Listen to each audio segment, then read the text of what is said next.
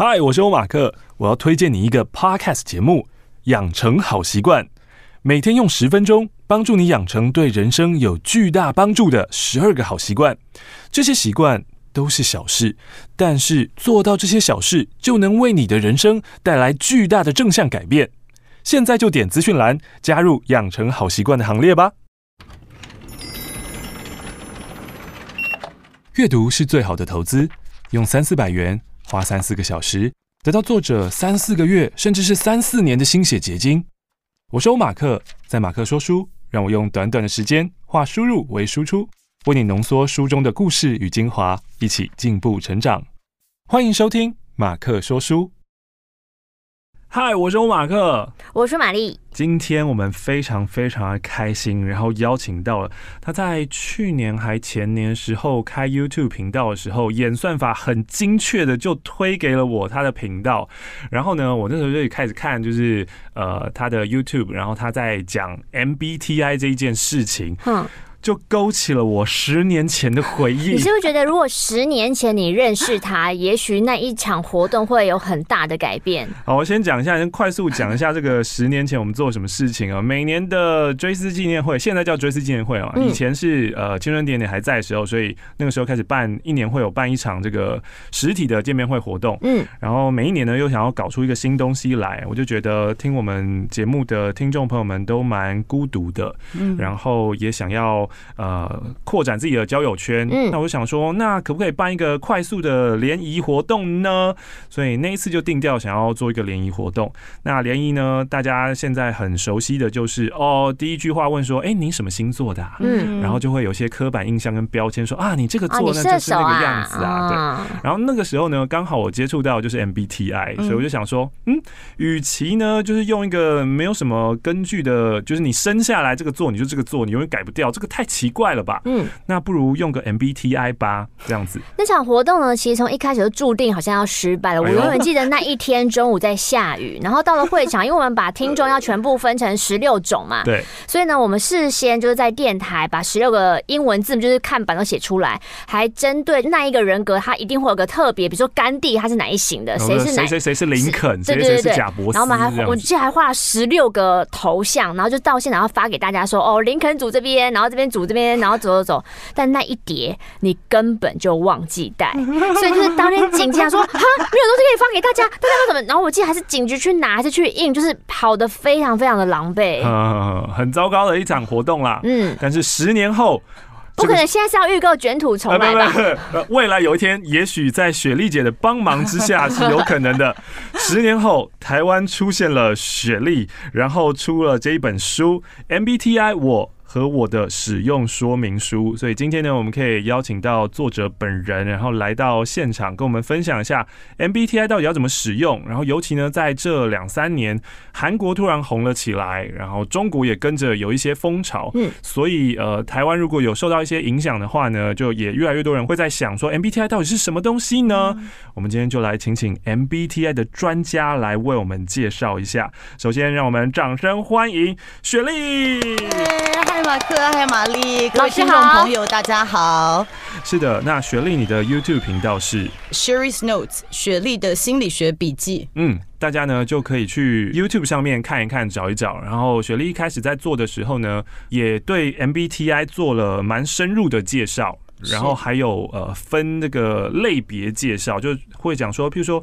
INFP 的人，他如果在爱情当中会是什么样子呢？然后在职场上面沟通会是什么样子呢？哎、欸，这个这个标题会很勾人哎、欸，对啊，就跟星座一样勾人哦。我想知道，对啊，嗯，然后也会访问你的朋友或是你遇到的人，他是哪一个类型？那那个对谈呢，又很像是一个人生的总结。然后再讲说，哎，不是总结，听起来好像他要过世。那个那个对谈呢，就是像是一个人生的回顾啊，是就可以知道说，哎，那你在呃求学时候发生过什么样的困难问题，然后怎么样去面对，然后怎么样解决这样子。所以大家可以在这个 Sherry's Note 的 YouTube 频道上面看。那过了一年两年。一年半吧，对不对？频道开始一年半，一年半就已经集大成，然后可以出书了。啊，这个效率太好了吧？这个效率真的很高哎、欸。MBTI 我和我的使用说明书是刚刚玛丽有说到说这个就跟呃星座一样超级勾人，会会很想要点进去看。嗯嗯，我觉得 MBTI 也是这个样子，是吗？所以你自己对 MBTI 十年前就很有兴趣了？对啊，对啊，就是十年前那个时候还在自我探索的时候吧，嗯、所以就会很想要知道，呃，这个市面上有什么东西可以帮助我认识自我的。嗯。来，全部都来，都给我一点这样子。嗯、所以呃，MBTI 当然是一个嘛。然后当然以前大家呃，我们小时候其实因为受到日本人的影响很深，所以是从血型论开始，就是先分血型，然后再是星座。现在大家还在讲星座，嗯、然后 MBTI 那时候有接触，然后甚至呃算命的那种，就是八字啊，紫微斗数。对对对对对，嗯、我也看紫微斗数。哦，真的呀！但是，但是马上换另外一个笔记本拿出来。我和我以外。的紫薇斗数，紫薇斗数我是大四开始学的，大三开始学的，然后后来也有拜师，但是必须讲，我觉得紫微斗数比起 MBTI 来就是更难学一些，所以我不太敢说我会看，但是基础的紫微斗数我是有点理解，嗯，所以感觉雪莉也是对人非常非常的好奇对，是是嗯。是因为学心理学的人应该都是怪怪的哦，就是应该是心里有一个洞，我觉得啦。当然，对外面这些咨商是不好意思。我觉得那个时候我们会选心理学，就是很小应该对自己都有一些困惑，想要了解为什么这些事情会发生在我们身上，或者是会发生在我们周围人的身上。所以最起码我在大学学心理学的时候，我觉得每一个人进去都是有一个。目的有一个目的，有一个内心想要了解、探索或解决的问题。嗯嗯嗯。那雪莉，你那个时候呢？你是为什么？我觉得在年轻的时候，因为本来是在台湾长大的，我念到国一。嗯、那在台湾，我对自己的自我认知是，我是康乐鼓掌嘛，嗯、就是很爱玩，然后老师不喜欢的孩子。哦。但是我人缘很好。所以对自我的定位蛮清楚的，就是我是要带给欢笑给大家。没错，就是我是一个不爱念书，可是很爱玩，然后老师觉得蛮头痛的，就是很野的女孩子这样子。但是我们全家移民到澳洲了以后。的角色就改变了，然后但你也知道，十三岁那时候其实对自己很敏感，那青少年就是很担心别人怎么看我。但我们那时候到澳洲，以我这个年龄，那时候是没有什么亚洲人的，嗯，我们全部学校只有两个外国人，一个是从香港过去的，因为那时候也是香港啊，很多移民，那一个就是我，那我们就是非常边缘，嗯，那那时候接受到的霸凌，真的就是很夸张的霸凌，不是冷言，呃，比如说。走过去，你知道我不是叫 Sherry 吗？嗯、他说 Sherry ship shit。Sherry ship shit，然后就会丢书啊，就是会笑说你怎么穿这个啊？因为其实那个时候我们台湾的 fashion，就是那时候浓浓杂志有没有？跟人家当地的 fashion 是差很多的。然后那时候很明确的就是我我我印象很深刻，就是我们有两个大桌子，不是要分组嘛？对。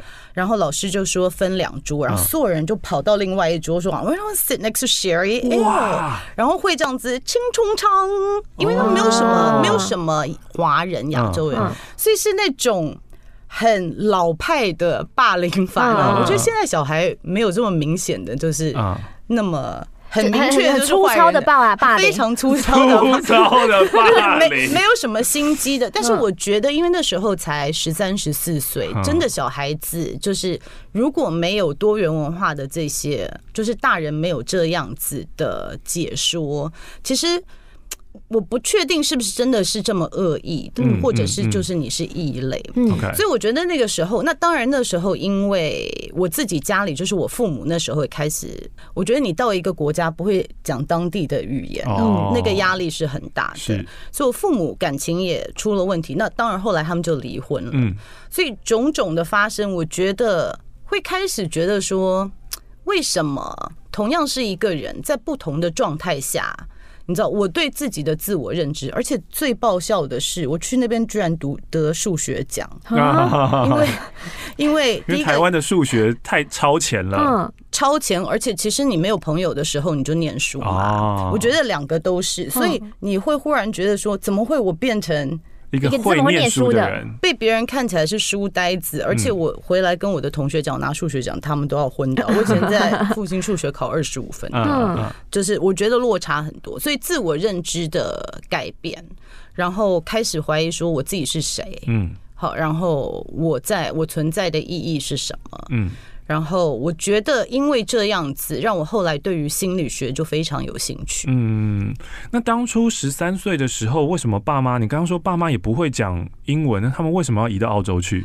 其实那个时候，因为香港九七嘛，Okay. 就是想说那时候很流行移民。哦。那我父亲那时候是从事教育，所以他也要修博士学位。哦那所以那时候就移民去去澳洲这样子，哦、对，等于全家一起过去。那康乐鼓掌最后有在那边又找回康乐鼓掌的那一个？没有人要跟你同一桌，你要怎么样让大家开心？哎、欸，可是你知道吗？其实我有哎、欸，哦，我我在那时候。我翻到我爸妈有一个有一本瑜伽书，那本我留了好久都破烂了，最后还是丢了。它里面就在讲说打坐心想事成的冥想，因为人走到一个那时候又没有网络，对不对？就是你。一定要寻求方式生存下来，嗯，就是我觉得我们人会找出路的。那所以我英文学的很快啊，而且我英文的口音是非常道地的澳洲腔，嗯，这就是生存法则。因为我未来要活下去，所以我英文学很快。然后我在那边也开始就是很。花很多时间在观察什么样子的人可以有人缘，什么样子的人要穿什么样子的衣服，什么样子的打扮是比较 popular，就是比较有人缘的小孩穿的衣服。但事实上，最后还是换了一个学校，就是我本来在公立学校，那我后来换了私立学校。那换到私立学校的时候，我其实有一个机会重新塑造我的形象。嗯、那那时候英文已经比较好了，那个时候我已经知道我需要成为什么形象。嗯嗯嗯。所以就把浓浓杂志给丢掉，换上当地的，完全就是 localize。然后在那个状况下，我觉得对自己也是一个实验了。现在回想，就是。我离开澳洲的时候，我是很多朋友，而且是开心的，嗯，所以其实我刚刚还在跟我澳洲朋友，他在 Facebook 上面说，我看到你 FB 在出书了，什么什么，就是还是有联络，所以我觉得这个转变就是在我还不知道之前，我就在做社会观察了嘛，因为这真的是生存法则，你必须要活下去。但是这段日子，我觉得对我来说是。有好跟不好，好的是我觉得我看到自己的生命力很强，嗯，所以我蛮有自信。你把我放在世界上任何一个地方，我都可以活得下来。会不会当地语言，我一定都活得下来。嗯，但是我觉得那段经历让我在人生有很长的一段时间是非常没有同理心的。哦。因为我会觉得说，我都活过来了，你这是什么问题？了解，你的问题根本不是问题，跟我比起来，这是什么问题？所以会有一点自以为是，就说英文怎么学不好？就这样啊，就学啊，就一直讲啊，就不要讲中文啊，就是就是真的到后来变得很没有同理心，很讨人厌这样。但是我觉得拉回来，为什么我觉得 MBTI 是我会想出书的原因是。他是一个让我有一点当头棒喝，就说哦，原来有些话不能这样说，或者是原来我有这样子的阴暗面，嗯，哦，就是他让我在中年的时候，因为自己学心理学，以为很了解自己了，嗯，可是有几个评量让我觉得啊，原来我误解我自己了。哦，那 MBTI 是其中一个，嗯，那我觉得它是一个比其他评量更容易懂的一个。工具，嗯，所以呃，后来写书就决定说，哎，MBTI 好像也是一个很好的切入点，但是我并不是想要推广 MBTI 这个工具。哦，我的最终目标其实是希望大家能够接受自己，做最舒服的自己，做最开心的自己。哇，这个时候下个掌声，音效。真的，那其实就跟呃我们上一本书在讲的一样嘛，同样也是三彩出的。呃，亲爱的马克玛丽，就是把我们接到的很多听众的来信，然后把它集结起来，然后做一些简单的回复，然后变成一本书。其实问题虽有不同，但是你换一个角度去想跟看，好像又大同小异。是。然后最后呢，所有所有的结论，你要用很简单的一句话讲一本书，那就是。请你认识自己，嗯，对，当你认识自己了之后，你才会知道你的下一步要做什么，跟要怎么样去解决嘛。那刚刚雪莉姐说的也是，遇到了 MBTI 以后呢，才发现哦，自己心里面有一些阴影，或是他的那些评量碰触到你心中当中，好像有些被封印起来，或是有些呃你没有意识到、没有察觉到的那一块。是。那我觉得这个就很像呃深度心理学，或者是有一些人是这样讲，他说荣格啊，如果你是在年轻的时候去读的时候，对荣格是基本上没有什么好感，或者觉得他就是很喜欢把东西搞得很复杂的人。但但是就是人到中年之后，你会发现哦，他的威力出现了，人生真的很复杂，对，就那开始会触动你的人生了。所以我想要问呃雪莉刚刚说到为什么要学心理学，那自己的路径是因为。有经历过那一段被霸凌的，然后啊，到了不同的文化，那这样我也知道，就是为什么你开始会在乎这个 cross culture 的、嗯、的事情。是。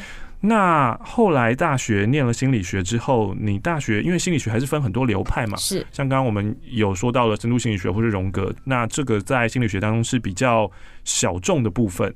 你那个时候心理学是在学什么呢？其实我们在大学念心理学就是。基础都要念，嗯，就是我们有一些必修的学分，比如说 physiological psychology，哦，那个考好烂，因为要背很多呃。器官啊，就是说荷尔蒙啊这些，那 biology 我实在是生物不是很赞。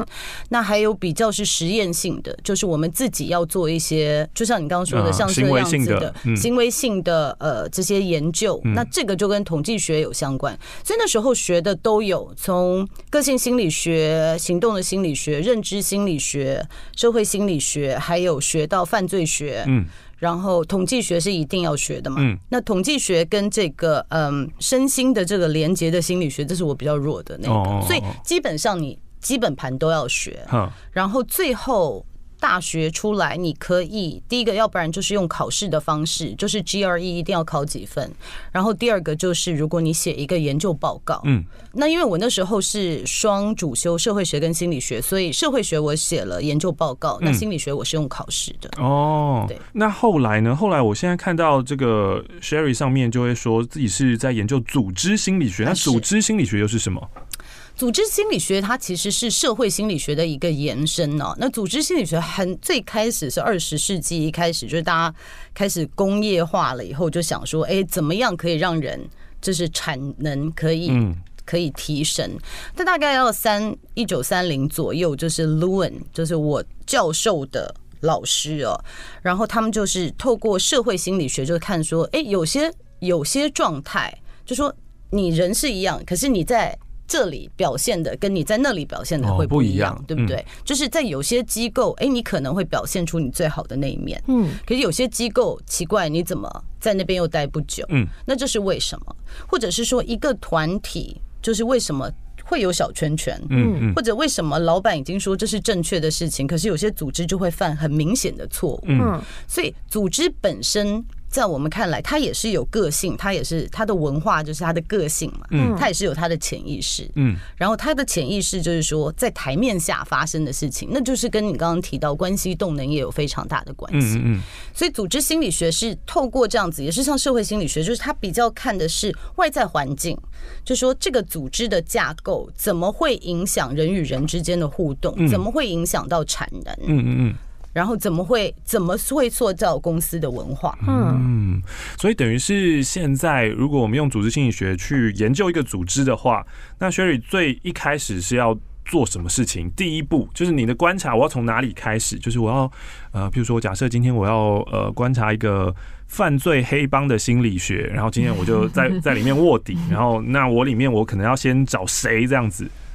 犯罪黑帮的话，这个我是没有太多经验。对，我们现在就是想象一下，想象一下到一个黑帮进去，是不是？我去卧底的话，卧底的话，基本上第一个其实就是观察。嗯，做组织心理学最忌讳就是一进去说啊，我知道你是什么问题了，你这个你那个，对不对？嗯，就是你想想看，你的人生如果有一个人忽然进来说，哎，你应该怎么样怎么样活，这很逗端。对啊，就是整个就火上来，对不对？在组织也。也是一样，因为我们只要听到人家的批评跟指教，嗯，其实我们第一个反应就是防卫心态。对，嗯，所以第一步就是进去虚心的学习。嗯，你说匍匐前进的感觉，对对对对对，就是我什么都不知道。嗯，我是在扮演一个什么都不知道的角色，我是来这边看、来听，然后来学习。所以你必须第一步是 collect，就搜集很多 data。嗯，好，你有很多 data，你才可以做下面的分析。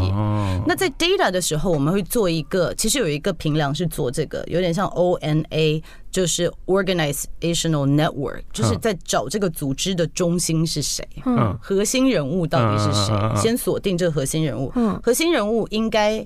常常不是表面上那个人，嗯，他通常是人缘最好的。也就是说，每一个组织里面会有一个人，你跟他讲一句话，好像全部组织都会知道，就八卦中心有没有？那有些人扮演的角色就是他非常有影响力，嗯，他可能不是高阶主管，嗯，可是你透过他可以动摇，可以动摇，他可以带动风向的，嗯，锁定特别的人，就是去找皇帝身边的宦官啦。有的组织是这个样子，就是宦官有影响力的话。如果宦官有影响力的话，但是如果他是在皇帝身边的话，皇帝很爱他，并不代表下面的人会很爱他，嗯，所以那又是不太一样，因为他的权力大，就台面上的权力大，但是台面下他不一定权力大，所以你们会看说有一些高阶主管。就是会觉得说，表面上看起来权力很大，嗯，他下的命令不一定带得动人啊，嗯，所以你会看到，所以下面会故意犯下很明显的错误来反抗他，是，所以为什么？我们组织顾问也会被叫进去，就是说，哎，我照着 SOP 了，我已经跟大家信心喊话，我也在讲了我们公司的呃愿景，right，然后 OKR，我我都讲了，呃，对，我的 mission vision，right，然后我的 OKR 都讲了，然后我我我也做了所有该都做的事情，为什么下面的人一滩死水，就是都不动？嗯，他们到底是听不懂还是为什么？嗯，那这时候这就是我们可以研究的，嗯，就说他的潜意识。是为什么有这样子的阻力？嗯嗯，那阻力是什么？嗯，那阻力有很多种不同的，有些是房间有一个大象，就是过去的事情并没有拿出来讨论，嗯，就是对组织没有信心，嗯，或者是觉得其实老板是有身边有红人，或者是有宦官或等等，其实他的原因有很多很多，所以。我们进去，刚你有提到说我们跟 McKinsey 有什么不一样，对不对？那麦肯锡他就是进去，他会比较告诉你你应该做什么。他很快的看了一下，他就说：“哎，我你应该用我们哪一套哪一套。”嗯。但是组织心理学或者是我们做组织顾问，比较是进去看，看了以后我点出来，这边好像有这样子的挑战，是不是这样子？我用什么样方式让大家可以共创一个？大家都可以接受的结果，或者大家都可以接受的一个政策。嗯嗯，因为我如果以一个外人进来告诉你，你们应该这样子，嗯，你觉得你们会想听吗？应该也是表面听一听。对，因为你是谁？你怎么知道我们到底是什么样子？嗯，那在观察过后，然后我现在听起来的感觉就是要梳理出来权力关系。可是这样梳理完之后，好，假设呢，我找到了。地下皇帝是谁，或地下皇后是谁？那接下来我要怎么样去收服他呢？我我觉得不一定收服，就是看现在公司碰到的挑战是什么。因为会请我们进去，一定是上面有会发现说，哎、欸，现在组织有碰到一些问题。嘛，一开始他们也不太知道怎么用我，嗯，就说你进来，然后你告诉我应该怎么做，我就去做它。嗯，那所以我会一直讲说，这个不是我进来，我不是医生，嗯，因为。就是我不是开药的，但是我可以告诉你说你的组织可能有什么状况，然后我们一起想办法，比如说用什么样子的工作方，大家一起，因为有一句话叫做 “involvement leads to commitment”，嗯。就是大家都有参与的，大家才会愿意承诺一起，嗯嗯，一起做下去。嗯，如果是老板自己讲的政策，通常下面人都说那你又不懂我们在想什么，嗯，那这是一个就是说怎么样。找到问题症结点，然后想办法让它浮上台面。嗯，问题一旦浮上台面，大家就会愿意去解决。嗯，很多时候是找不到问题。嗯，因为问题不晓得出在哪里。比如说我，我我带过一个工作方，我觉得这个就可以解释说，到底是架构上面问题，还是人的问题。嗯，因为当架构是错的，嗯，好，人关系一定不好。嗯嗯嗯，但是。里面的人他会觉得这是个性关系，嗯，比如说一个人就说，我觉得我们的那个采购部真的是非常的机车，嗯，因为老板叫我们一定要做一个什么提案，那我就需要这些这些货，嗯，然后我就跟他讲，我就跟采购讲说这个。急件，嗯，老板说我们这个要赶快做出来，嗯、你一定要三天买给我。嗯、他居然叫我下单走正常程序，那个正常程序要花最起码一个星期。嗯，你看这个人是不是变态？这个人是不是很机车？嗯，那。你一开始乍看就是说，哎，是不是他的 MBTI 或者是他们两个沟通有点问题？但事实上你会发现，说公司的策略，这是公司架构的问题。嗯，因为采购它有它的 OKR，嗯嗯，它是不可以随便说哦，你急件我就急件我就我就帮你。那那如果每个部门都说他急件，那我该怎么办？我怎么办？嗯，所以我的部门有我的部门的 SOP，你这边有你自己的想法，但是。我还是要 follow 我的部门的规范，嗯嗯，所以这样子就变成说，这是组织架构的问题。这个采购人你把他换掉，嗯，再换一个人上去，他们两个一样有冲突。但是在你不晓得的状态下，你会觉得啊，我跟那个采购部门的人很不合，嗯，我们的个性很不合。事实上，这样子的架构让。只要是这个部，这两个部门一定会有冲突产生，所以怎么锁定说问题是在哪一个阶层？是在文化上面的阶层、架构上面，还是人与人之间的阶层，还是个人的问题？就是说这个人本身他没有足够的能力去能力担任这个位置，这样子。对，所以组织心理学也是说，走入组织看说问题是在哪一个阶层。嗯嗯，因为有的时候我们会看不出来。可是像如果我请你来看看我的组织，但刚刚开始我们。幻想刚刚进黑帮是要 悄悄的进去，就是我我装傻嘛，我不知道去去查。可是我今天这是公司请你来，然后你要怎么观察大家？老板怎么说？哎，各位，这位是来观察你们到底有没有问题的学历这样子。嗯，所以一开始一定是有一些不信任感。嗯，对，所以我们叫做我有录一集叫做 process consultation，叫做过程咨询。嗯，因为你只要一有外来的人进去，对啊，你会觉得你在我旁边干嘛？我不要弄给你看啊，对啊，嗯，可是。一开始会有敌意，对不对？嗯。可是我在里面时间久了，你就反正这边就多一个人啊，他久就会习惯了。人其实没有办法忍这么久。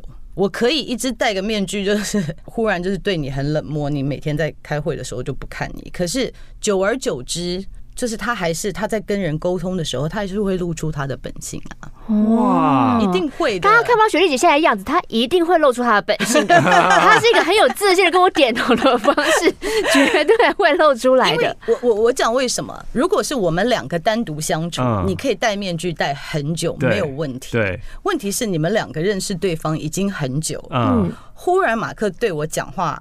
是一个他平常不一样的方式，嗯，你会觉得很奇怪吧？嗯，你们的动力就会改变，嗯，可是通常一个人是没有能力改变一个团体动力的，嗯，你们互动的方式已经都是这个模样，嗯，所以也许刚开始会有些怪，后来还是会有团体动力把你拉回来，成为你原来的模样，哦，除非整个团队一起改，嗯，要不然你怎么可能每次在我面前跟玛丽讲话，你都换一个腔调，嗯，你这样子。三天五天一个月，你没有办法，嗯，对不对？因为你们两个已经这么熟了，嗯。那像刚刚这样子啊，你看你要待很久，譬如说，好，假设今天雪莉就是要来电台好了啦，嗯，然后就来看看，来当个电台的观察家。那我们就会觉得，哎、欸，就多一个人，对，对，对，这个到底是干嘛呢？因为一开始人跟人之间的关系一定先从信任开始的嘛，对啊，我对你还没有这么强大的。哦，我对你有，但其他人可能没看你的 YouTube 频道，他们不认识你，对不对？像他们会会会蛮抗拒的。是，那你要花多久的时间才能就是一一的打开大家的心门？就每一次去一个企业当中或一个组织当中，一个呃一个 project 大概要呃为期多久？或是假设今天我是一个企业主，然后我听了这期节目，我就觉得哦。有这种人啊，我想要请这样的专家来我的组织看看。那你通常都会告诉他说：“哦，那至少是要多久的时间？”其实真的看状态，因为有的时候我邀请到组织里面，他们也不愿意让我看到太多，只是说现在这个部门一直没有办法沟通，就是已经分成两派了，就是已经非常已经是死马了，我已经找了很多人了。那其实这个时候专家进去，他们会很欢迎。嗯。因为就会觉得你来评评理啊，然后变成我就说你们开会，我只是在旁边观察。可是你会发现，大家讲一讲就说，然后啊，然后他们就怎么样讲，就会变成对着我讲。哎，我好像有看过这一集，但是你有告诉我说不可以，就是对。我们有点，我们英文说你会被 seduce 进去，你会被被人家挑逗，然后挑逗进去，对对对，因为。每个人都希望人家觉得自己很棒，嗯嗯，所以其实你要就是我们受的训练就是你不要被拉进去，嗯，是你你很厉害，你帮我看看，嗯，对不对？你一定知道问题在哪里哦。有的时候听了就很开心，舒服。我是专家，我来看。其实这是蛮危险，就是说你你不要对着我说，我只是观察者，嗯就是你们自己，嗯嗯，对谈。那我可以做的就是说，哎，我刚刚听到的好像。你讲的有一些不满，你可以多说一点，嗯，这样子，而不是说，嗯，对，你说的对，那你怎么这样子呢？啊，对，不是一个仲裁者，不是一个法官，对，我就是一个。在那边的打坐的僧人，然后你在那边跟我讲话哦，好，我有听到了。你这边也跟我讲话，好，我有听到了。今天呢，请雪莉来，其实是因为雪莉发了这一本书嘛。这本书是 MBTI 我和我的使用说明书。那我们今天的访问其实是一个用反的方向来告诉大家，因为大家在讲心理学的时候，都是从个人开始，我。有问题了，我想要知道为什么。我发现这个世界对我不太友善，然后我这个世界我活得很痛苦。可是雪莉的也有经历过这一段，对。然后之后呢，她却选了组织心理学。我们刚刚一直都在谈她怎么样进去组织，怎么样去呃观察，然后怎么样去找到那个问题，然后让那个隐藏的问题浮出来。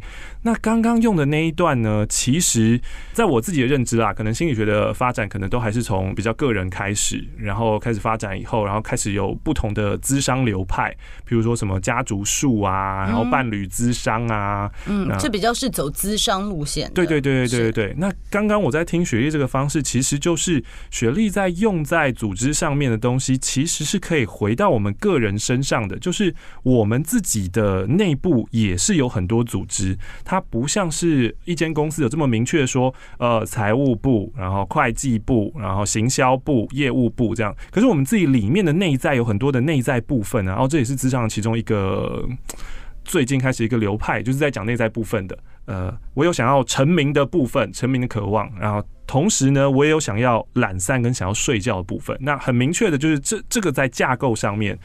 就是用雪莉刚的话，他们在这个组织架，在我这个人体当中啊，他们就是在打仗啊，对，他们就很常会呃会发生一些冲突。那这个时候我们就需要邀请一位。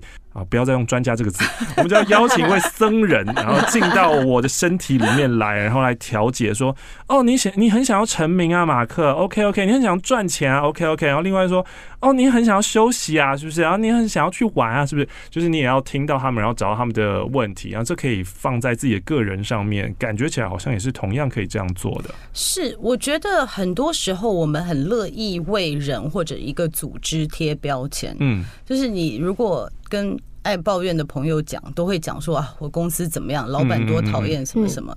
可是你去找大部分的人，好像很少人说我老板真的好棒棒，对不对？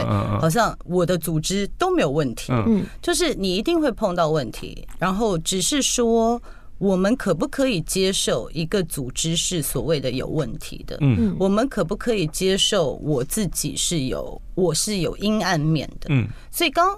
马克讲的我觉得很有意思，就是说我一部分想要有名，可是我有一部分想要休息。嗯，这两个它其实可以并存的。嗯，就是我可以是一个很精明能干的人，但是我也可以是一个很懒散的人。很多东西它是可以并存。嗯，我觉得这是荣格讲的，就是我自己觉得比较受用，就是说，其实你一个人你站在阳光下，你一定会有阴影。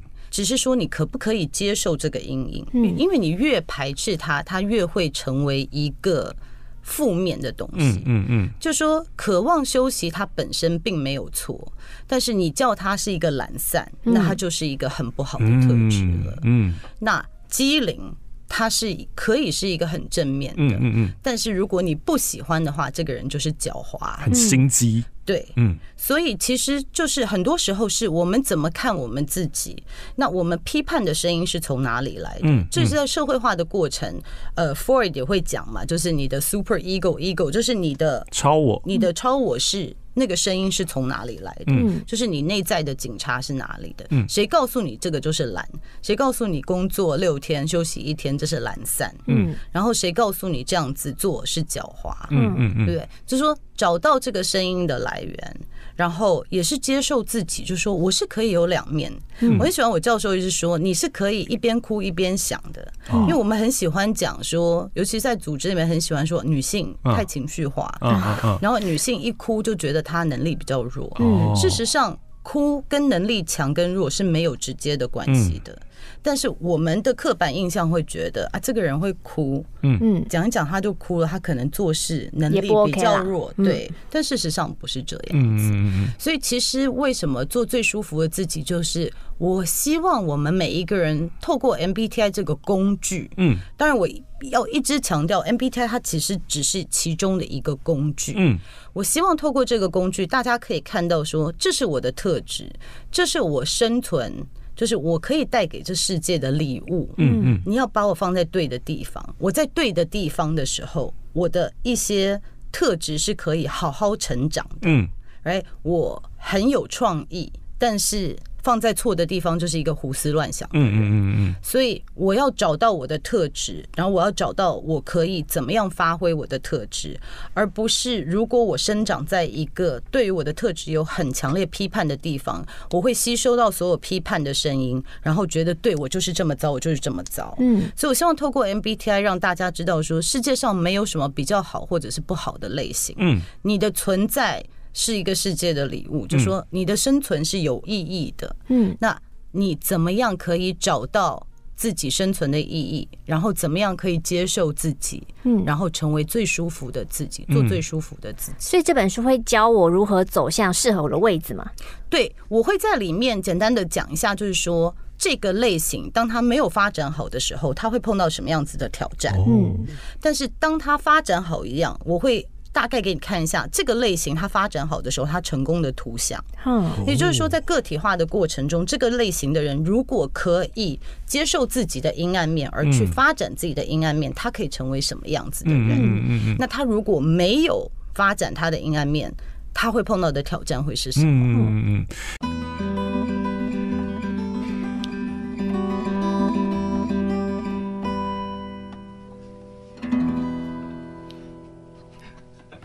刚刚雪莉在讲阴暗面，在讲个体化的时候，那这些都是荣格的语言嘛？哎，是是是是。所以雪莉以前在呃大学学心理学的时候就有碰荣格吗？还是什么时候开始碰荣格？大学的时候就有理论都会带到，嗯，就是 Freud，然后 Adler，然后 Carl Jung，然后什么 Piaget，嗯，就是儿童心理学等等等。然后行为心理学就是 Skinner 都都会带到这些，等于是心理学的这个教父等级的人，大家都会多少学一些。那你从什么时候开始就是对 MBTI 感到兴趣？然后又因为 MBTI 有那种什么官方认证啊、认证师啊，然后要去花时间去考那个，我不知道它有几阶，是不是有一阶、二阶，是不是很很多阶这样子？对，我考的是最常见的，就是一般的 certification。嗯，那我第一次接触到 MBTI 是我四十五岁回去念研究所的时候。那为什么念研究所也是人生碰到瓶颈，再一次碰到瓶颈，又走回心理学这样子？因为我老是觉得我在。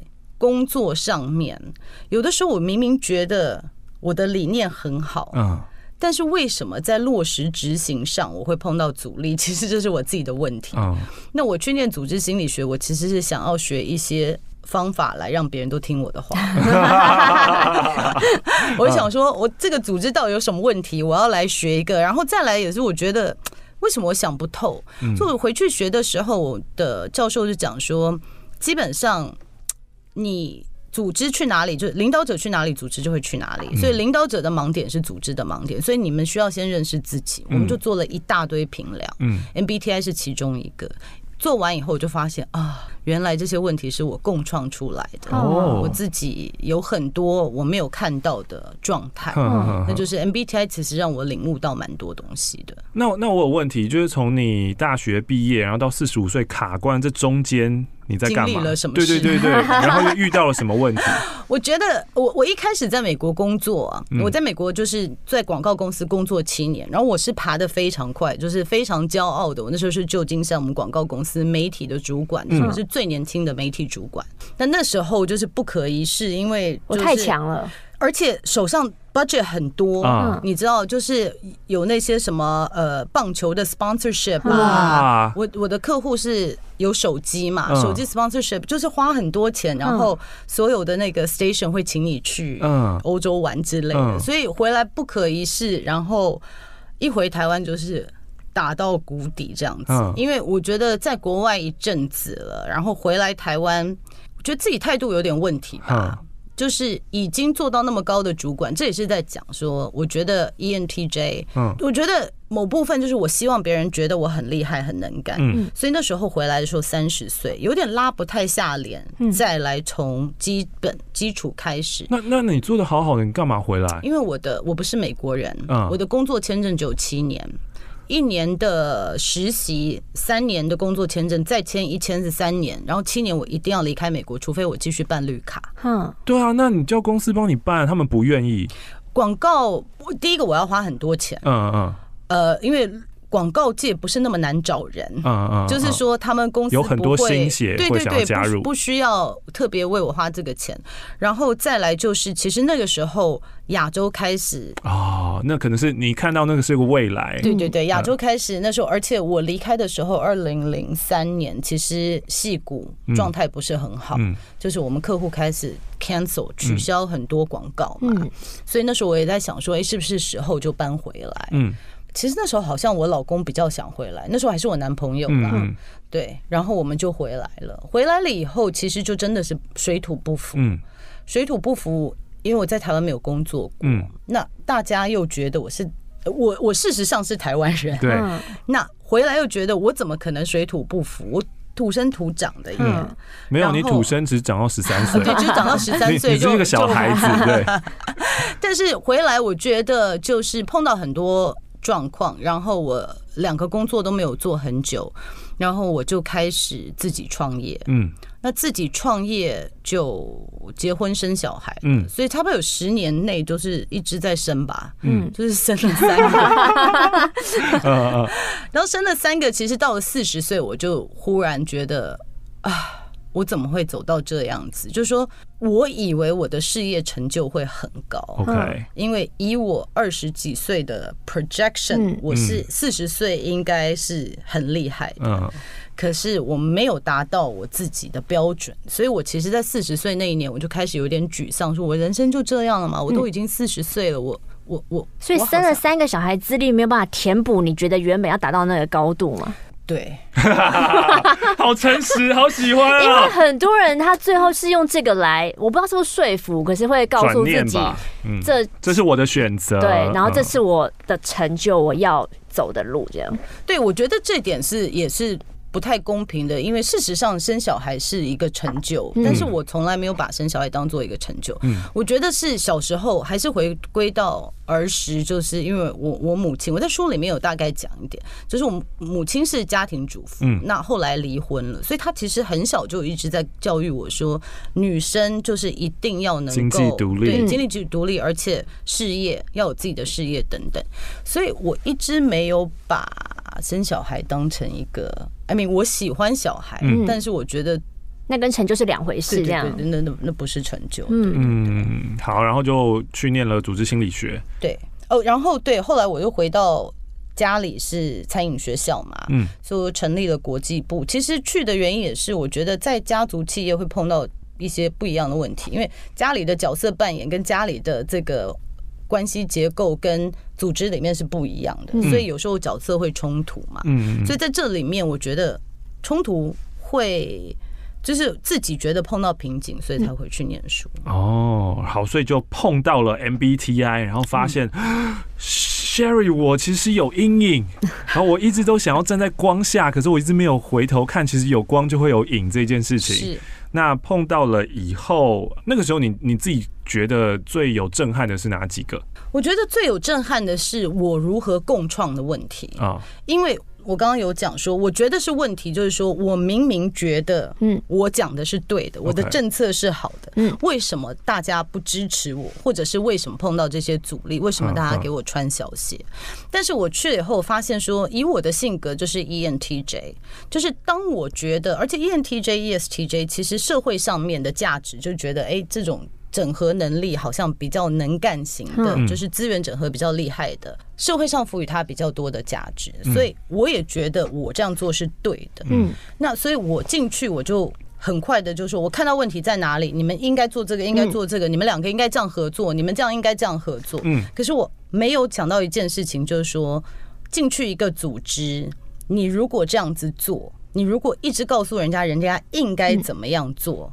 其实没有人会听你的，嗯，因为每个人希望自己可以为自己的人生或者负责，嗯，所以我用这样子高压的方式去管理人，不管是组织里面人或者是我自己的小孩，其实一定是碰到反弹，嗯，那越是这样子，他们越反弹，所以就会一直卡住。那我了解我性格以后，我就发现说啊，原来。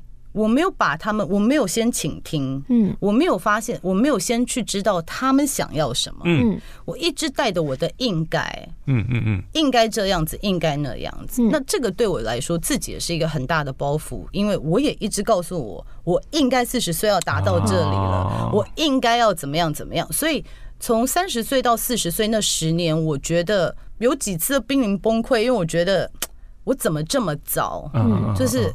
我怎么会以前这么成长这么快，然后忽然没有成长，嗯，零成长，我应该这样子，但是我没有达到，嗯，所以我觉得这个带着这个太多的应该跟包袱在面对人，嗯，所以而且一直觉得我是对的，嗯嗯嗯嗯嗯，那所以我觉得在关系里面卡住，我必须要负很大的责任，嗯，就是就算逻辑上我是对的，嗯。可是这样的相处模式其实是是累的，对别人来说是很累的，嗯，而且我自己也很累，嗯，因为我觉得你们都不懂，听我的就好，我来想，我来想，嗯，其实每个人都有能力自己想，嗯，而且每个人有不同的想法，就是多，这是所谓的多元共融嘛，嗯，就是我会无意识的把很多工作扛在我自己的身上，然后我又会很气大家都没有跟上，都没有跟上，可是真正理解我的性格。就知道说别人根本不第一个，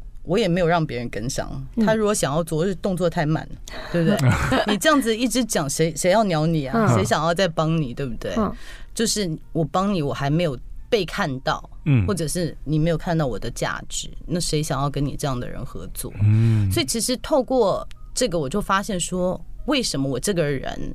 像我们这样类型的人，其实年轻的时候可以成长很快，因为上面人交办的工作哦，你可以做的又快又好，嗯。但是你自己走到中高阶主管的时候，你会碰到瓶颈，嗯，因为你会用命令式的方式在叫人家做事，嗯。那这就是为什么会碰到瓶颈，嗯。那我觉得这个是 MBTI，当然还有其他的，嗯。评量也让我知道更多我个性的另外一面，嗯，但是 MBTI 我觉得是一个很快就点醒我的一个平凉。嗯。那现在呢？你做 YouTube，你看才短短的不到两年的时间，然后就已经累积了很多的 follower。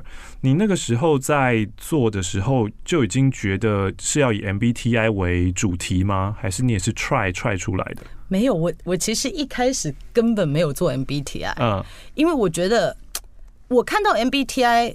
我有一点点担心，说它会变成一个像血型一样的宿命论。嗯，所以其实一开始我没有要碰 MBTI，因为我讲我希望带给大家的是说，我发现当初没有人点我一下，嗯，就是我一直觉得啊，我的命怎么这样，所以才一直要算命嘛。对，为什么老是都是碰到这样子？为什么老是人家都看不到我的价值？为什么？为什么我的命怎么这样子？流年不好。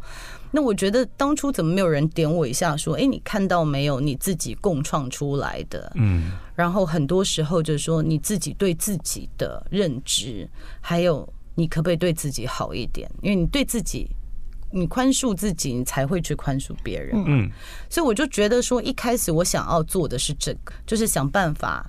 把我自己的学习跟大家分享，还有我那时候多元共融也是，是，就是我一直觉得我是一个非常有国际观，然后非常 没有种族歧视。可是我后来才发现说啊，其实我的认知有的时候也不是正确。嗯，所以其实只是想要把我所学的分享给大家，让大家在生活上面可以应用。嗯，那后来是因为看到太多 MBTI 的东西，看到生气，哦、我一定要站出来。雪莉姐跳下来做，就是火大，就是说 MBTI。怎么是这样子用的？所以其实就一开始录了一集，就是 MBTI 不是这样子用之类的，对不对？然后后来人家就才敲碗说：“哎，你要不要每一个类型讲一讲？”嗯那其实我那时候就想说：“不要啦，我若每个类型讲一讲，会不会又变成像星座一样？呃，天秤座是什么？摩羯座是什么？”我后来想说：“那不然就跟大家讲说，每一个类型它是可以怎么样发展，它的。”多元性在哪里？嗯，就是着重在这个部分。嗯，所以 MBTI 是后来才开始，但不是我一开始的主题。对啊，那现在已经变成这个样子，是不是有点骑虎难下？而且的确，因为呃，在学心理学，或是在智商，或是在呃学深度心理学跟荣格的人，都会很害怕这个东西被大幅度的应用之后。当然，呃，很多人是因为这个，然后去看了荣格，然后去了解自己的阴影，然后这当然是觉得很棒的一件事情，去认识自己。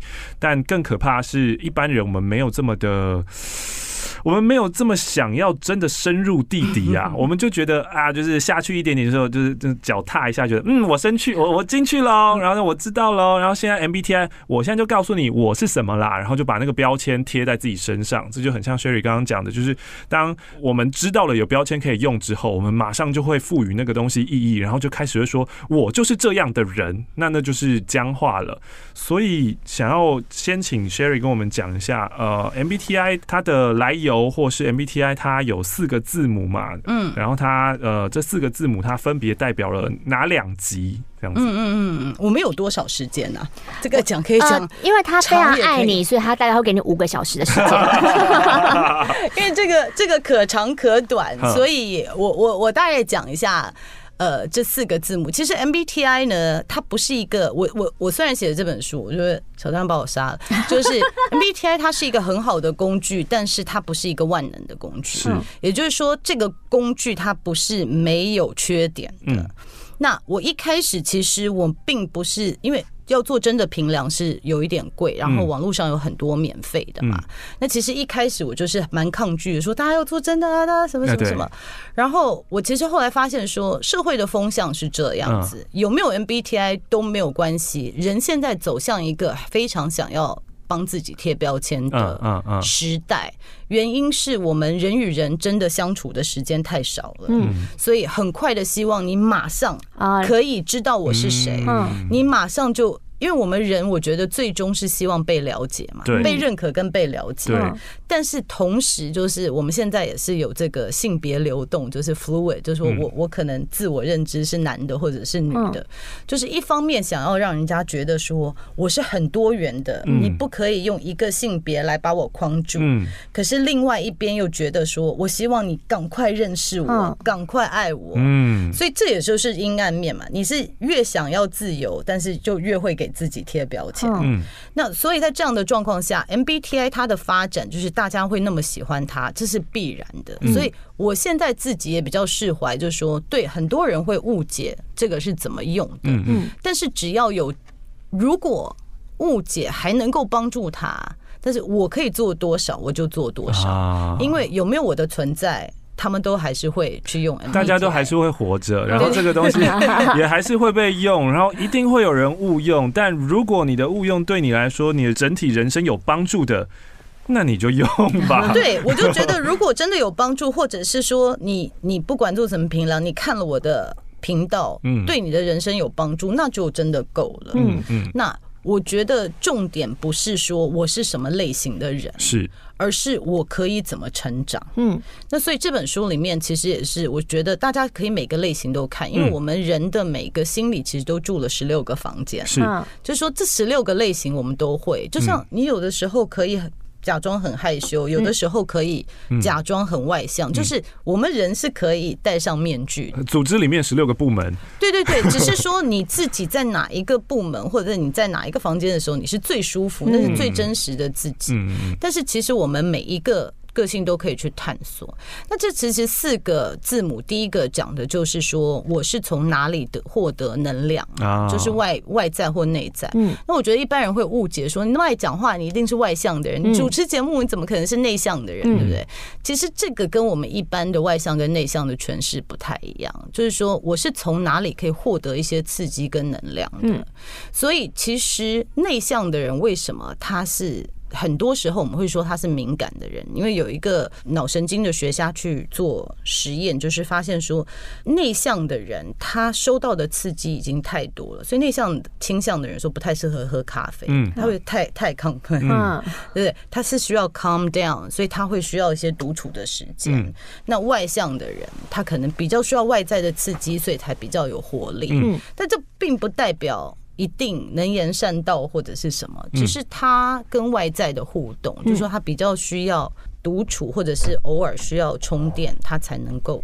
所以跟一般呃解释的外向跟内向不太一样。所以第一个就是说，你大概呃最长的 focus 是在外在和内在，从哪里获得能量？对，然后这是我们的 MBTI 当中的第一个字母，对，不是 M 哦。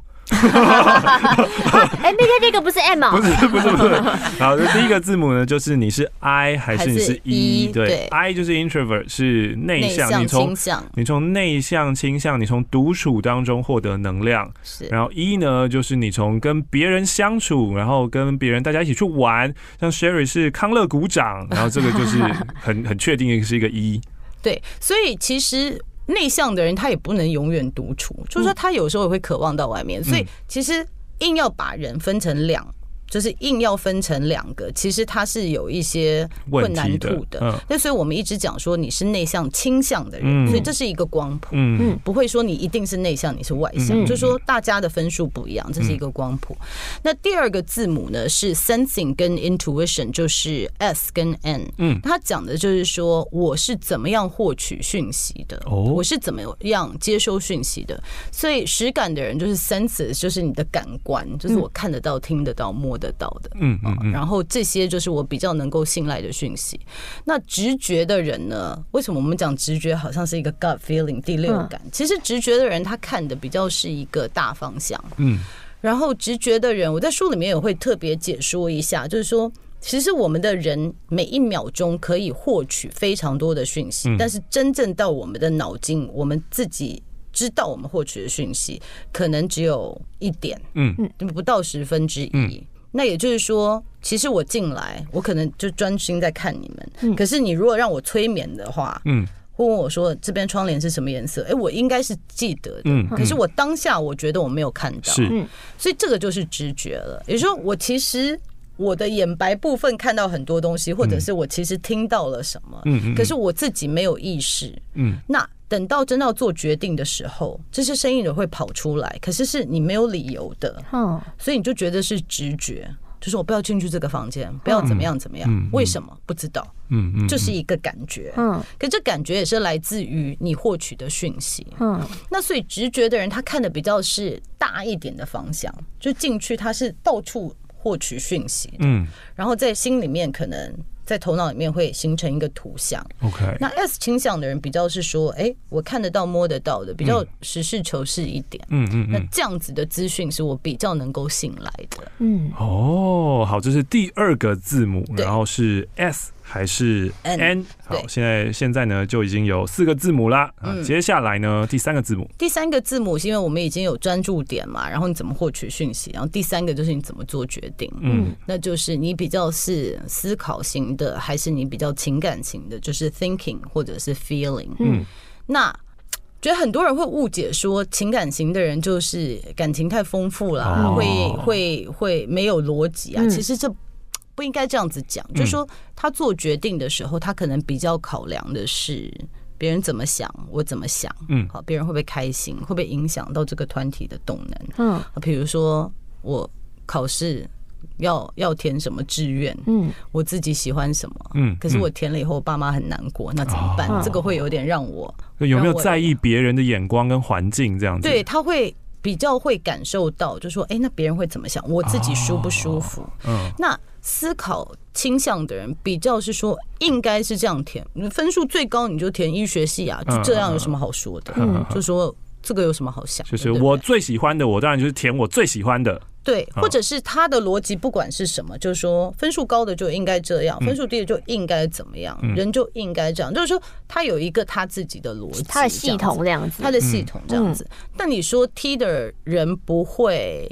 忽然有一天情绪大爆发嘛，他也会啊，对不对？那 F 的倾向的人不逻辑嘛，也不是，只是说大家在做决定的时候，他的考量不太一样。嗯，那所以第三个是怎么做决定？那第四个就是你看书。执行，你怎么执？我说直接说看书。今天我们要谢谢雪莉姐。你想要知道第四个的话，就直接这么坏，这么坏啊！不是，这个整个都讲光光，真的哈。就是你看，我其实我的影片讲很多了，嗯，但是我觉得为什么都写了也讲？因为我觉得很多事情你看过一次，你听过了，它会让你。有一些想法，对，就像刚刚我在听 Sherry 讲，我我刚刚说了，我是十几年前知道 MBTI 的，然后最近这一两年又开始读荣格，所以又有一些更更不一样的想法。可是我刚刚在听 Sherry 的时候，就会发现，哦，其实我心中想象的那四个字母跟 Sherry 刚刚讲出来的其实是不一样的哟。嗯，哦，真的吗？对，举的例子也是不一样的哟。哦，可不可以讲一个你觉得不一样、最大不一样的地方哪里？呃，像刚刚在讲 S 跟 N 的时候，然后我想要举例的是，呃，比如说用哲学来看的话，S 就是。比较英美的经验学派，就是你都要碰到，然后看到，就是我自己体会过，然后这样子。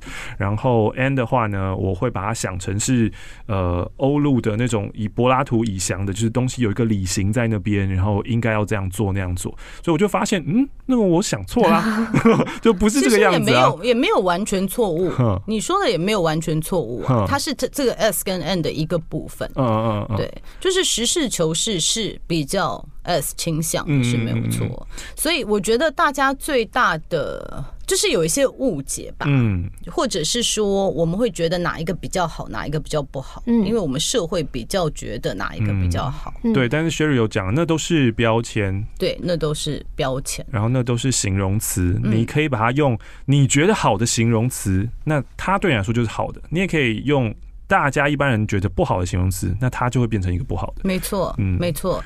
所以是怎么样看到自己的特质，然后找到说这个特质当它好的时候是什么样子？嗯嗯，那没有被欣赏、没有被了解，或者是我没有好好开发的时候，它呈现的样子又会是什么样子？嗯，那我可以怎么样变成更完整的人？嗯嗯嗯嗯，就是我怎么样可以接受到我的那一面，然后。有更大的成长。嗯，那刚刚呢，跟 Sherry 聊天，现在差不多一个小时，所以这一个小时，一个小时，对，所以这一个小时当中，然后我们听完了 MBTI，为什么 MBTI 会吸引人？就是他用了荣格很简单的两极概念，然后他把它切成了四个东西，所以就有四个两极组合起来就十六型。刚刚 Sherry 分享完之后，呃，在这一个小时当中，我们是一起去认识 Sherry 的。不管是成长经历还是求学经历，我们已经可以用这四个字母，就是我们都是算命师啦，嗯，好不好？一个小时差不多可以知道，Sherry 应该就是 E S T J，差不多 E N T J，但是、哦、但是我 S 跟 N 的分数是非常非常非常近的近的哦。但不要忘记说社会化的过程，就是你会去特别开发某一个功能，嗯嗯嗯嗯，因为。工作上面的需要，嗯嗯，就说你可能会看起来，所以我另外一个想要跟大家讲，就是说有的时候看的不太准，嗯，因为尤其是 I 的人，有时候真的看不太准，嗯，因为他可能外表是一个面具嘛，对，所以很多人会戴着面具，因为我必须要这样下去，或者是我知道我老板是非常注重某一项事情的，所以我必须要讲话，或者我必须要呈现这个模样，对。所以接着下来呢，我们就要来考验一下雪莉老师了。做判断吗？Yes。虽然刚刚那一个小时有点不公平啦，我们讲的话，尤其玛丽讲的这么少。嗯。你要猜玛丽跟猜我的话，但我很常跟雪莉老师四目相交。可哦，所以 N 的人应该是可以 get 到的喽。我我们好像在联谊哦，因为因为韩国最近很流行嘛，所以韩国联谊节目就是他们破冰的方式，也是聊了一圈之后，然后那我们互猜，我猜你是什么样感觉，什么倾向这样子。我觉得最厉害的是那个时候我看《换成恋爱》，然后第二季的时候，其中有一个女生，她猜人猜的，每一个走进来，每一个都。百发百中，我吓到，然后就说我是这个方面的研究专家，真的哎，哇，我都我不敢这样子，嗯，因为我我一直觉得，但是他是一个非常会操控人心的人。哦，你后来有发现是不是？所以我觉得他喜欢观察这个，跟观察判断很准，都是他的天赋跟能力。这样，我觉得是因为。我我的特质比较是控制人，应该要跟上我的脚步。这个这个就是我的阴暗面嘛，就是我我管你三七二十一，我觉得应该做什么就应该做什么，所以我觉得这是我最大的盲点。嗯，我没有很花时间说，哎，观察每一个人是什么，然后什么样貌，然后应该怎么跟他讲话。所以为什么我会一直撞墙嘛？嗯，所以我我应该讲说，观察力不是我最强的能力。嗯嗯。但是依我现在的感受啦，你们两个是都没有，而且我也不晓得你们现在是不是戴着面具在面对。对对对对对对对对对对。但我我跟你说没有，我跟你说没有，你就相信我吗？我们现在在玩心理游戏吗？真的，我觉得很多点了，就是说你们两个在相处了多久，就是说你们两个的默契是多久？嗯，我的直觉是你们两个都是 I 倾向的人。嗯，那。这个时候，你知道，面对算命师，我是会有一副扑克脸的，就是你讲中，我也不会告诉你是不是。哦，好，我就自己讲我自己的，对对对，他也没有，我也是，他也没有看你的意思。对啊，我也，你知道，我就是 哎哎，ENTJ 就是 boulder，所以就是我就是压土机，就是我没有在管别人在干什么，自己讲自己的很嗨。没有，因为我觉得 I 的人在互相的认知。就是互相确定说我们的核心价值是类似的时候，就是可以变得很外向，就是话会会可以变得很多。嗯，然后我觉得我猜测啦。就是你们应该是都已经认识很久，而且有默契，所以在这样子的范围内，就是你们两个可以表现的很外向。可是我没有看到你们跟别人相处的样子，嗯，因为你们跟别人相处的样子，跟不认识的人，我觉得会比较明显一点，嗯，因为你跟认识的人，其实你会表现的样貌可能又不太一样，嗯，对啊。好，所以是 I，第二个字母是，嗯，怎么了？这个就很难讲，你们。因为第二个很获取资讯的方式超难，因为我觉得玛丽比较难，因为她刚刚没有问我什么问题，但是以你问的问题的方式，也许是比较 N 倾向的。哇，因为那个 Y 不知道真的还是假的。嗯，哈，他刚那个 Y。哦，推土机都没有在在意你的反应，推土机没有在意，推土机没有在意，没有，我自己讲自己的，因为我事前就，但是推土机是 N，所以就是就算他没有在意，那个东西也会进去。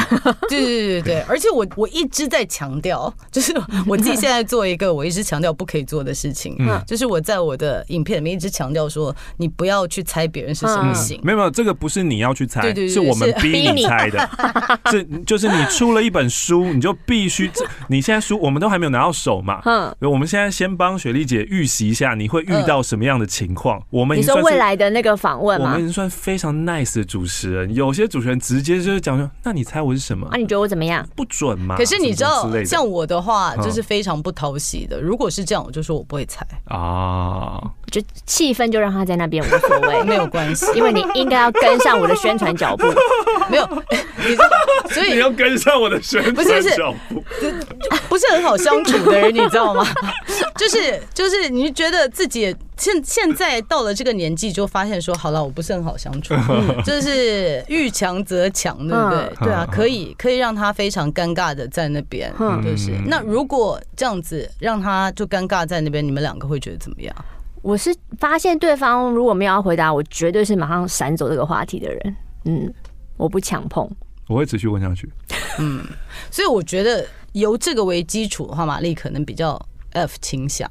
那你可能比较 T 倾向，犯规？哪里犯规？就是你不能这样问我们问题，然后你就可以这样子啊，这不行。你又要被人家玩游戏，又要骂人家犯规。我觉得你这主持人也是偏难相处。这个你不能因为前面一个小时好像卸下他的心房，你现在就开始狂攻他。本来人就是这样子啊，想要把他以他惹毛为最后的结论，让他离开。就这这个，我觉得真的要要多互动，比较看得出来。但是我觉得这样子讲，大家会知道，因为。F 经常会比较在意，就是说气氛啊，别人会怎么讲，对吧？人家会不会不舒服？嗯，可是就是我讲 T 的人可能觉得，就是照逻辑啊，嗯，做节目不是就应该这样子问？嗯，那应该这样就就要这样子。嗯，最后 P 跟 J 了，我们今天约几点？三点十五。他们几点出来？哦，原来迟到是一个很好的判断哦。守规则之类的吗？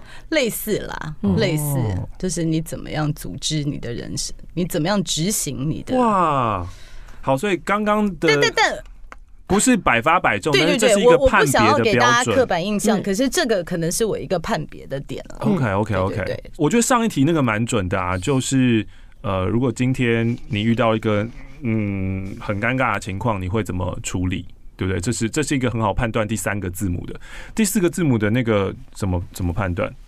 你知道我就是很担心把它简化，是因为其实它没有那么简单。嗯，但是如果真的要一句话，就是说你对于外在环境的组织，就说你比较喜欢井井有条，还是你比较倾向灵活的啊？对，OK OK OK，比较是这样子，但是。基本上在工作上面，在社会上面，一定是会希望你比较准时嘛？对，对不对？所以光看这个其实也不太能够，因为你不准时，你在社会上是会被惩罚的。嗯，所以就算这不是你想要的，你必须要这么做嘛。嗯嗯嗯。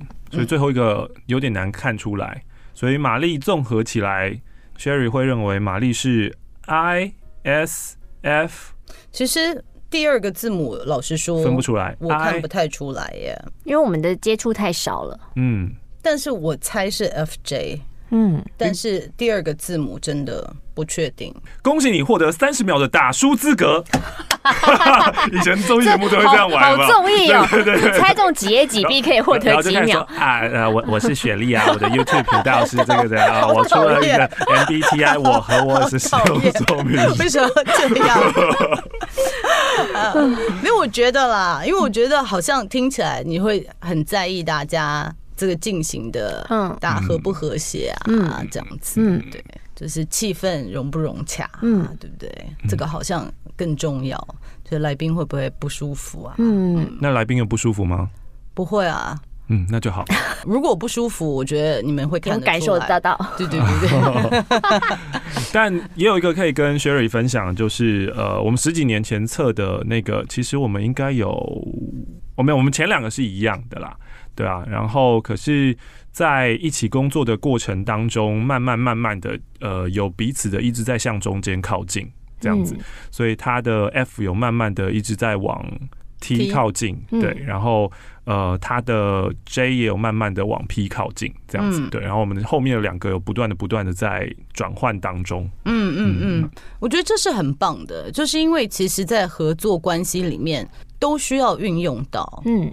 对不对？就是你不可能一个人一直就是就事论事，然后很冷血，对不对？嗯，这样子节目也做不起来。可是有的时候也不能来宾不想回答问题就就完全放他走，就是他需要找到一个平衡嘛。嗯，所以你们如果是这样子，可以互相。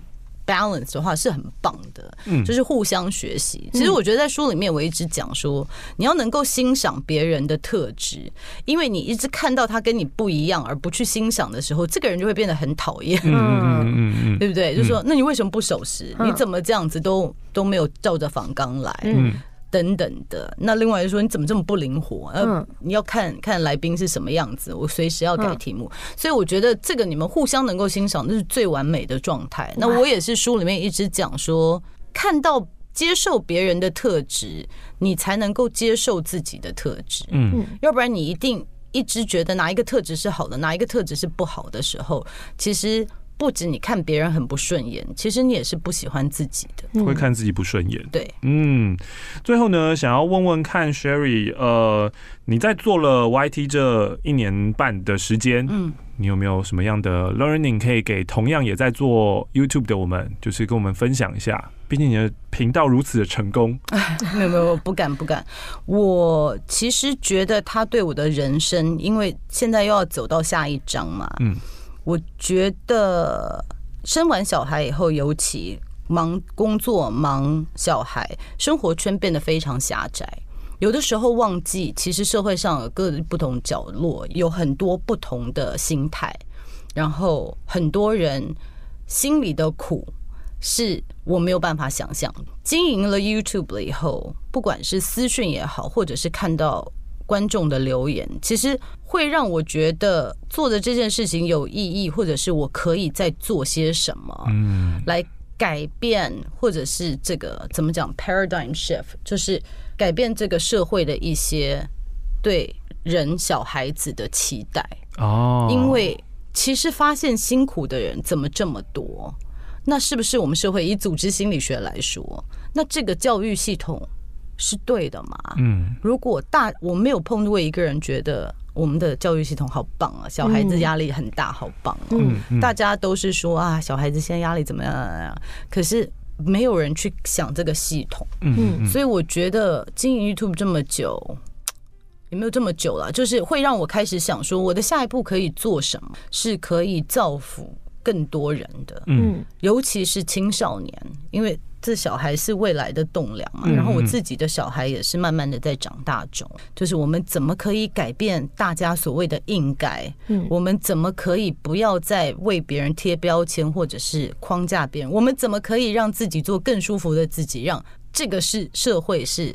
更舒服的社会，嗯，所以会开始想这样子的的问题，但是应该怎么做，现在还没有落实的想法，但是就开始有有这些想法了。所以这个等于也会是 Sherry 未来你的人生想要投注心力在的方向吗？对，嗯，对，我觉得真的看到，因为之前都是解决组织的问题嘛，但是我觉得组织也是人，嗯，对不对？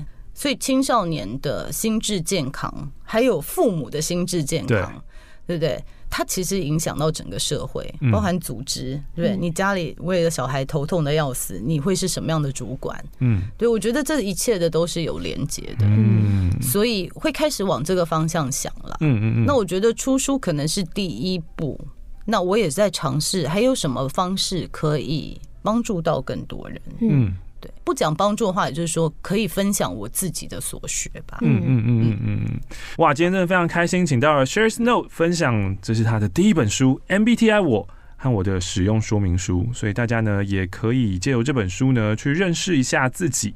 那如果呢你遇到了其他人，他们也是呃很很迷很疯 MBTI，然后他们很很愿意就是一见到面就马上跟你说，哎、欸，你知道吗？我是 INTP，直接告诉你，然后这样你就可以知道说，哦，如果如果遇到这样的人的话，你也许可以带着什么样的预设，然后去跟他相处看看，但是也不要觉得他就一定是这个样子。嗯嗯。然后我们在做 MBTI。的时候呢，虽然这样说，可能有些人又会不太开心，或是干嘛的，但先把它当星座看吧，就是一个破冰的东西就好。嗯，对，任何东西它可以让你多了解自己，嗯嗯，我都建议大家可以探索。嗯，然后自己探索的过程啦，就是说也要知道说你一定。你是很多元的，所有的平梁都是瞎子摸象，嗯，他看到的只是你一个面相而已。嗯，真正完整的你，只有你自己一个人知道。是，你可以透过星座、血型、MBTI、紫微斗数、八字来了解你自己，但是真的，真的就是你自己。最了解你自己。嗯、哦，我刚刚要补充一下，先把它当星座一下看的那个意思是，因为我是个完全不相信星座的人。但是如果今天有一个人就马上就问说，那你是什么座的？我还是会老老实实回答说，哦，我是这个座啦。然后就会看他怎么跟我聊天，我就会敷，哎、欸，不是敷衍，我就会，我就会继续的跟继续的聊说，哦，对对对，大家都哦，好像哦，这个星座好像大家都说什么什么，因为那就是一个破冰嘛，对啊，所以 MBTI 也可以当做是一个破冰，但是更重要的是我们有没有。没有花时间去了解自己跟认识自己？嗯，还有刚刚 Sherry 在聊天的过程当中有讲到，MBTI 是一个让你认识到自己的一个工具。是，你有说了之一这件事情，是不是还有另外一个东西有敲中你的？我其实还有两个评量都有敲中我，一个是 Hogan 性格评量，然后再来一个是 IDI，就是跨文化敏感度的评量。也就是因为都有敲中你，所以你就去考了执照跟认证。我一毕业，我们做了二十个，二十个包含什么 EQ 啊，还有什么 Fire B，反正。想到的组织里面会做的，我都做，我们都做了。那这三个真的让我觉得说啊，我真的是误解我自己了。嗯，但是因为其他两个或跟它比较复杂，而且你一学就是不太可能说哦，四个字母你就马上学出来，它变成是一门比较专精的功课，会比较像紫微斗数吧。因为你说哦，有十二个宫位，什么什么都要背，对不对？那。三言两语讲不清楚，嗯嗯，所以霍根是另外一个。我觉得高阶主管会建议啦，就是真的要找接班的人。高阶主管我觉得是可以去做霍根，就是对自我理解。嗯，那再来一个 IDI 就是 Intercultural Development Inventory，那它比较是跨文化敏感度，就是说我面对一个跟我文化背景不同的人，我会有什么样的反应？嗯。因为我不是说我小时候就出国，我一直以为我是非常有国际观，我一直以为我是没有种族歧视，我是非常这种民主派，对对对对对。但是我发现说啊，原来有很多东西是我不知道的。在我一直在强调说哦，我们人都是一样的时候，我反而没有去看到别人的文化的特色。OK，因为我一直强调说人应该都是平等的，就是我黑人、白人。亚洲人都是一样的，那其实你在强调，就是大家都是一样的过程中，就会抹掉了特殊性。对它的特殊性，就是我们还是要必须知道说，人生是没有公平的事情，起跑点就不一样。嗯，那你你一直说公平平权，可是你有考量到有些人生下来资源跟你差很多嘛？嗯，对不对？就是我觉得 IDI 也会让我看到这一点，就是说啊，我一直以为我是一个很有国际观，就是。很懂这个的，其实我没有。嗯，那这这三个评量，我觉得真的是让我就是整个改变了我自己对自己的认知，还有我我自己就是我的行为的模式，就让我重新去检视。我的认知跟我的行为模式了，嗯，所以也是现在我们常常会有很多那种什么成功语录、心灵小语，但后来啊，你就把它全部都收集起来，你会发现哦，那些也跟算命的啊，或者跟星座的啊，就是他们讲的东西都很矛盾，或者都很不一样。那我们一样可以用荣格的两极来看，其实那个就是两极啊。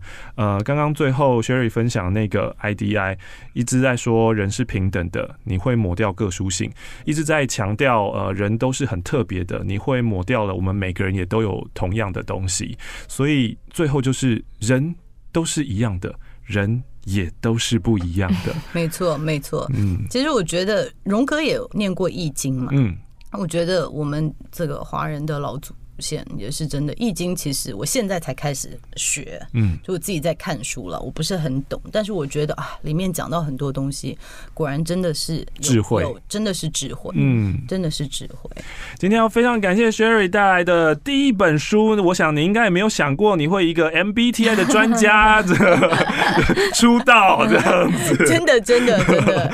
这一本书呢叫做 MBTI 我和我的使用说明书。如果现在你呢也卡在某一个情况，然后你很想要、很想要认识自己，很想要、很想要认识世界的话呢，这是一个工具。那在我们今天聊天的过程当中呢，你也可以知道，Sherry 有不断的说，不要把这个工具僵化了，然后觉得它就是真理，然后觉得呃书上怎么写，你就是那个样子。没有没有，这是有一切的可能性，而且你也不是这四个字母就定义了你跟代表你，你是很有可能呃随着你自己越来越愿意面对你的阴影，你会不断的成。成长，你会茁壮，也许你会长成一个不一样的形状，也不一定。嗯，今天我们要谢谢 Sherry，谢谢谢谢两位，谢谢。